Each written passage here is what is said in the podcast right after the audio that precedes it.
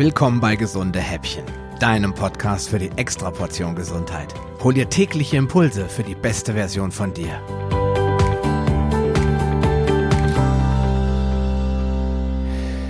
Aufgrund der kontinuierlichen Belastungen stehen unsere Entgiftungsorgane unter Dauerfeuer und leider geben wir ihnen auch selten ausreichend viel Zeit, sich wieder zu erholen, damit sie eben nicht eines Tages versagen.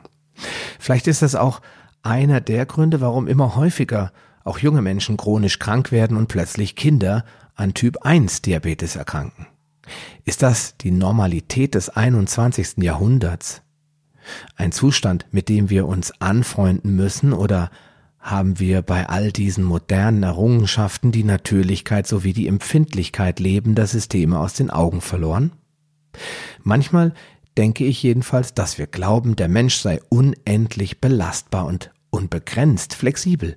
An sechs Tagen in der Woche 16 Stunden arbeiten, zwei bis drei Stunden die Familie versorgen und dann eben mal noch schnell ein paar Stündchen schlafen, um sofort wieder top einsatzbereit zu sein und maximale Leistung zu bringen. Das Ganze bitte bis zum 70. Lebensjahr und dann ab ins Pflegeheim? Das hatte ich mir persönlich jedenfalls nicht so ausgemalt und bin mir auch ziemlich sicher, dass sich die Natur das mal ganz anders gedacht hat, als sie unseren wunderbaren Planeten hat entstehen lassen. Und wären unsere Organe nicht so ja, unendlich belastbar und mit einer schier unglaublichen Regenerationsfähigkeit ausgestattet, dann läge die durchschnittliche Lebenserwartung vermutlich nur noch bei 45 bis 50 anstatt bei 75 bis 80 Jahren. Naja, obwohl die neuesten Untersuchungen ja bereits zeigen, dass die heutige Generation aller Wahrscheinlichkeit nach von ihren Eltern überlebt werden wird, wenn sie nicht gut auf sich und ihre Gesundheit achtet. Für mich steht jedenfalls fest, dass die Umweltfaktoren Ernährung, Trinkwasser, Kosmetik, Medikamente sowie Wohn- und Umweltgifte wesentlich daran beteiligt sind, dass wir immer häufiger krank werden und dass eine symptomorientierte Schulmedizin nicht im geringsten verstanden hat, was nötig wäre, um dem zu begegnen. Auf Stress, mangelnde Selbstbestimmung und Schlafmangel will ich erst gar nicht eingehen. Also bleibt uns nichts anderes übrig, als selbst tätig zu werden und unsere Organe zu entlasten. Dazu ist es aber notwendig zu verstehen, welche verschiedenen Phasen eine Entgiftung durchlaufen muss, damit am Ende auch wirklich eine Besserung eintritt. Diese einzelnen Phasen laufen in einem gesunden Körper ganz von alleine ab und wenn wir unterstützend eingreifen wollen, müssen wir verstehen, was da abläuft. Phase 1, die Biotransformation. Im ersten Schritt werden die vorhandenen Gifte über verschiedene enzymatische Prozesse zerlegt bzw. in eine Form gebracht, in der sie möglichst schnell und ohne weitere Schäden zu verursachen aus dem Körper entfernt werden können. Im Zuge dieser Biotransformation entstehen auch schon mal Toxine, die noch giftiger sind als ihre ursprünglichen Komplexe. Daher muss nun relativ schnell Phase 2 eingeleitet werden, bei der die Gifte gebunden und für verschiedene Ausscheidungsprozesse vorbereitet werden. Phase 2 die Konjugation. In dieser Phase werden nun an die Moleküle andere Gruppen angehängt, um die Toxine wasserlöslich zu machen. Meist sind das Schwefel, Methyl, Acetyl oder Glucuronsäuregruppen.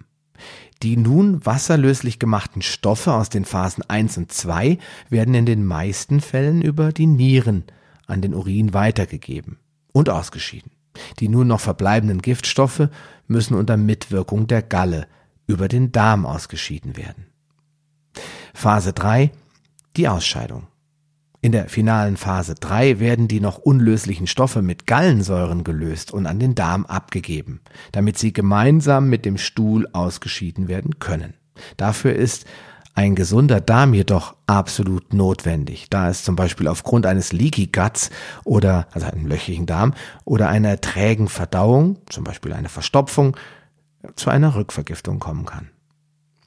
Meine Tipps für eine gute Entgiftungsleistung enzymreiche Nahrung, also Rohkost und grüne Säfte, ausreichend B-Vitamine, gute Versorgung mit Mineralstoffen und Elektrolyten, eine ausreichende Versorgung mit essentiellen Aminosäuren. Eier liefern zum Beispiel Cholin, Weidefleisch und Fisch liefert Methionin. Kombucha unterstützt die Phase 2 da er viel Glucuronsäure enthält. Mineralerde, Cassia fistula sowie Algen und Pektine sind sehr effektive Hilfsmittel, um den Giftstoffen oder die Giftstoffe des Darms zu binden und auszuleiten. Nahrungsergänzungsmittel können in allen drei Phasen eine optimale Unterstützung sein, zum Beispiel Monodetox und Tritox Produkte aus dem Hause Natugena. Mein Bonustipp, ausreichend trinken. Intermittierend fasten, zum Beispiel im Zeitfenster 16 zu 8 oder gerne noch enger. Zwei bis drei Mahlzeiten am Tag, keine Snacks. Ja, im dritten und letzten Teil sprechen wir über einfache Möglichkeiten, deine Organe aktiv zu entlasten und zu entgiften. Also, bis morgen.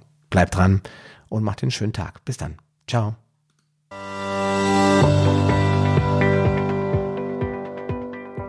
Lust auf mehr? Dann wirf am besten gleich einen Blick in die Show Notes unter palio-lounge.de slash gh. Dort findest du auch alle Episoden auf einen Blick. Oder gehe auf palio-lounge.de slash gh und ergänze die entsprechende Nummer. So findest du zum Beispiel unter palio-lounge.de slash gh20 die Shownotes der Episode 20. Wenn dich der heutige Impuls weitergebracht hat, dann gib mir bitte ein Feedback und schenke mir deine Rezession auf Facebook oder iTunes. Wie das funktioniert, erfährst du in meiner Schritt-für-Schritt-Anleitung unter palio-lounge.de slash podcast-bewerten. Diese Bewertung ist wichtig, damit auch andere Menschen von den gesunden Häppchen probieren können, um ihre Gesundheit auf ein neues Level zu bringen. Ich wünsche dir viel Erfolg auf dem Weg zur besten Version von dir. Bleib gesund und bis bald, dein Sascha Röhler.